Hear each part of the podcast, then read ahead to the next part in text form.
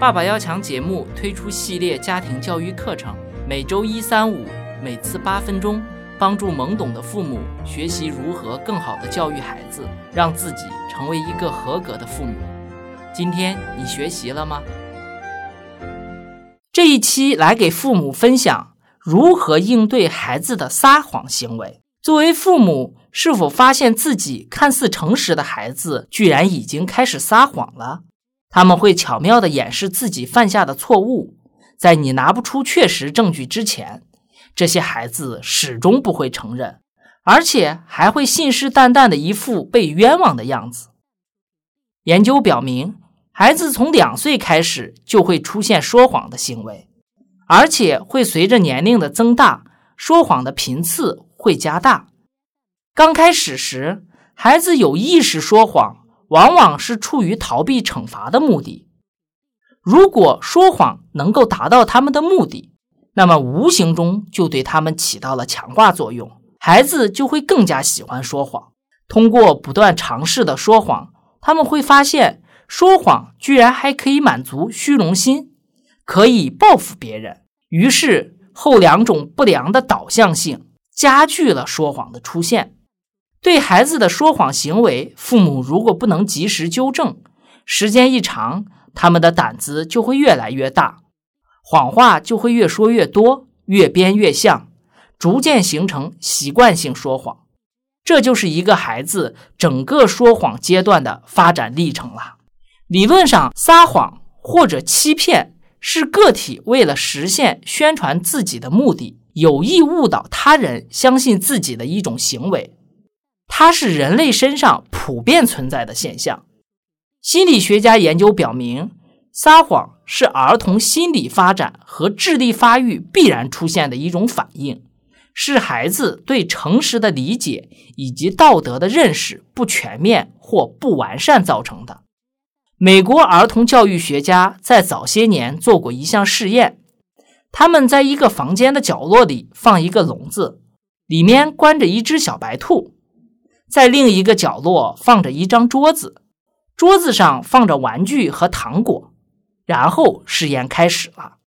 教育学家每次会带一名儿童进入房间，然后叮嘱孩子要看管好兔子，接着就借故离开了。刚开始时，这些孩子都能很好的盯着兔子。可是没过多久，有一些孩子就会走向放着糖果和玩具的桌子了。这个时候，教育学家就会立刻把兔子笼机关打开，让兔子从笼子里掉下去，消失掉。之后，教育学家就会跑进房间，问孩子：“兔子怎么不见了？”借以观察孩子的反应和回答。教育学家用这个试验测试了许多年龄段的孩子，发现了一个共同特征，就是当追问越严厉，给孩子的压力越大时，孩子就越不敢承认自己的疏忽，他们撒谎的几率就越大。所以，我们推荐给父母戒除孩子撒谎的几种方法：一，父母要鼓励孩子表达自己真实感情。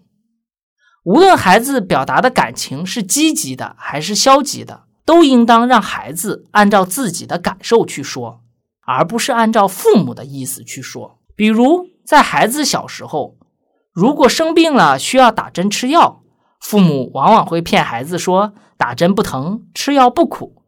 这种做法给小孩子留下的印象是，可以用说谎来欺骗别人，从而达到自己的目的。实现自己的愿望，也因此，大人的谎言一旦被揭露，就很难在孩子面前奏效了。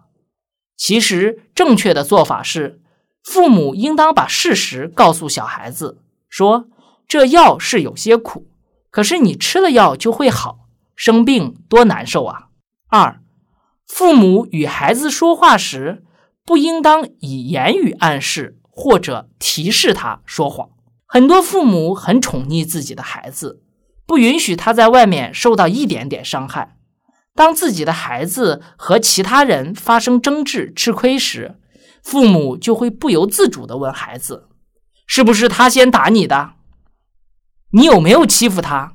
要不他怎么会哭呢？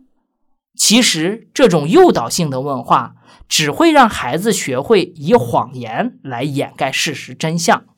三，实事求是，不要小题大做。父母不要用成年人的道德标准来衡量孩子的撒谎行为，摧毁孩子的自尊心。这只会让他们学会用更严厉的撒谎行为去掩盖。父母更不要当着旁人的面去批评孩子的撒谎行为，留下心理阴影的孩子要改好会更困难。父母要营造一种温馨的家庭环境，让孩子感觉到，即便闯了祸，说出真相来，并不会给他带来灾难。当孩子确认说实话没有坏处时，他们会本能的更加乐意做一个诚实的人。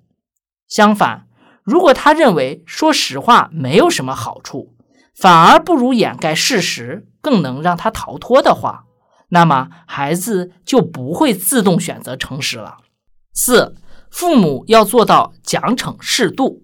很多孩子是在做了错事、遭到严厉的惩罚后才开始说谎的，这就提醒父母。要注意对孩子所犯错误的态度。